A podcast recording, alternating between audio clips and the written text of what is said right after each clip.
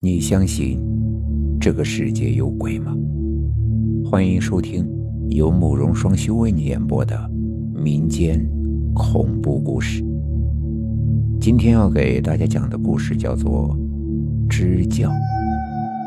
那是一个夏天，我在学校里工作快一年的时间了。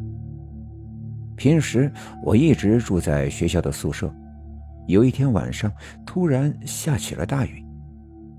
这样的雨天，我本来早早的睡下了，可却被院子里一阵奇怪的脚步声给惊醒了。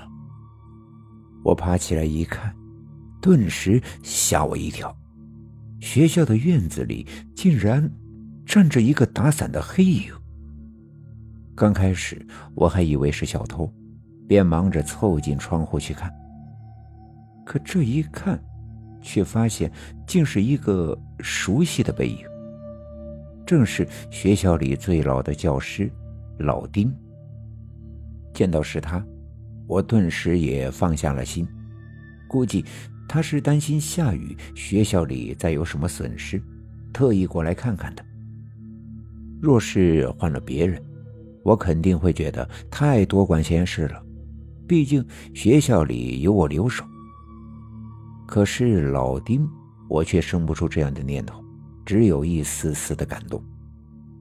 他是真的很关心学校，关心孩子们。这也让我想起了学校老师间流传的老丁的故事。这话就得说到四十年前了，那时候这里还是山区的一个贫穷落后到不行的小山村。当时的道路交通十分差。学校也是十几个村子才有一个，学生往往要走十几里的山路才能来上学。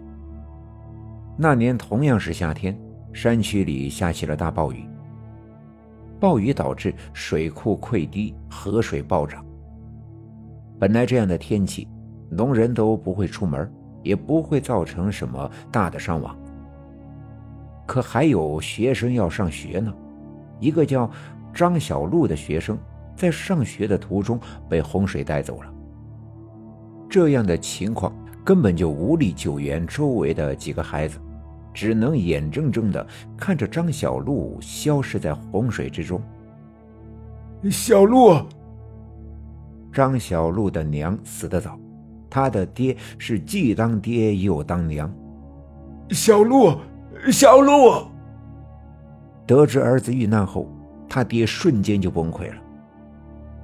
爹错了，爹不该，不该让你去上学的。呀，据说那年近四十的汉子跪在雨中哭了整整一天，谁都拉不起来。惨剧就这么发生了，留给人们的只有一声叹息。张小璐的尸体。整整三天都没有找到，也不知道被大水冲到了哪里。三天后，雨过天晴，洪水也退去了。老丁早早的来到了学校。其实学校这时还没有复课，老丁也只是想过来看学校最后一眼。老丁也是城里人，被教委派下来支教，可这里偏僻落后。让他产生了退意，并不是不爱山里的孩子，而是他那时还年轻，家人给他在城里找了更好的工作。再者，这里的通讯也落后，他已经半年没跟女友见过面了，女友正等着他回去结婚。很多方面的考虑下，他只能选择离开。离开前，他想再看一眼这破旧的学校。可就在这时，他却看到了张小璐。那孩子此时浑身是水的趴在教室门口。张小璐的事，老丁三天前就听说了，可他不是被洪水冲走了吗？难道他没死？小璐，张小璐。想到这儿，老丁忙着扔下车子就冲了过去。可当他越来越近，那心也一点点的沉了下去。小小鹿，张小璐死了。对此，常识性再差的丁老师也看得出来。那一刹那，他的心好像被什么扎了一下，特别的疼。张小璐的尸体被水泡的已经肿胀了起来，在炎热的夏日里，甚至出现了腐烂。可既然他已经死了好几天，又怎么会出现在这里？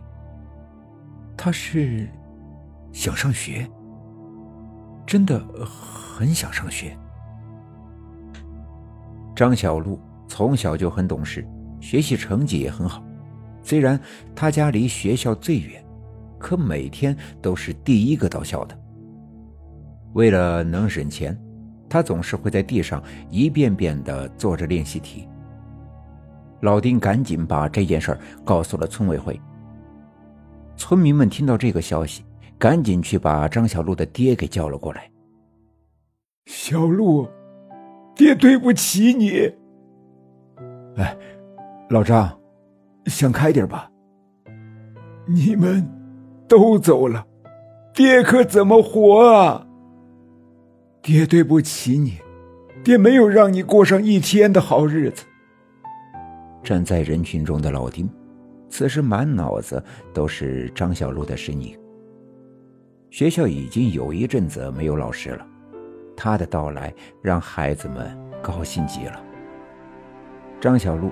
经常会把煮熟的鸡蛋悄悄地放在自己的桌子上，孩子们总是会用自己的方式感谢着老师。他们热爱学习，渴望读书，眼神中是炙热的向往。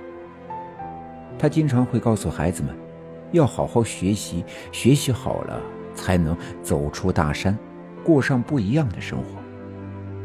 那一晚，老丁的心怎么也平静不下来。内心的挣扎让他不知道如何选择。就在这时，他又一次看到了张小璐。他的座位上出现了一个惨淡的影子。张小璐平时不太爱讲话，总是低着头，不停地做着练习题，偶尔会偷偷地抬头看一眼自己，看到那熟悉的身影。老丁没有一丝的恐惧，反而是鼻子一阵阵的发酸。孩子们是那么的喜欢上学，他们想走出大山。张小璐，老师不走了。那一刻，老丁下定了决心，再也没有了挣扎。老师会一直在这里教你们，只要你们想学，老师教你们一辈子。老丁留了下来，教委有很多次想调他回去，可是老丁都拒绝了。他说：“他离不开这里，那些孩子需要他。这一扎根就是几十年。沂蒙山区的生活越来越好了，老丁也到了退休的年纪。不过，他依旧留在学校里，平时看看门，做做后勤。”偶尔也会给孩子们代课，他偶尔也会说，还能在学校里看到张小璐，可他却从来没害怕过，只有满满的心疼。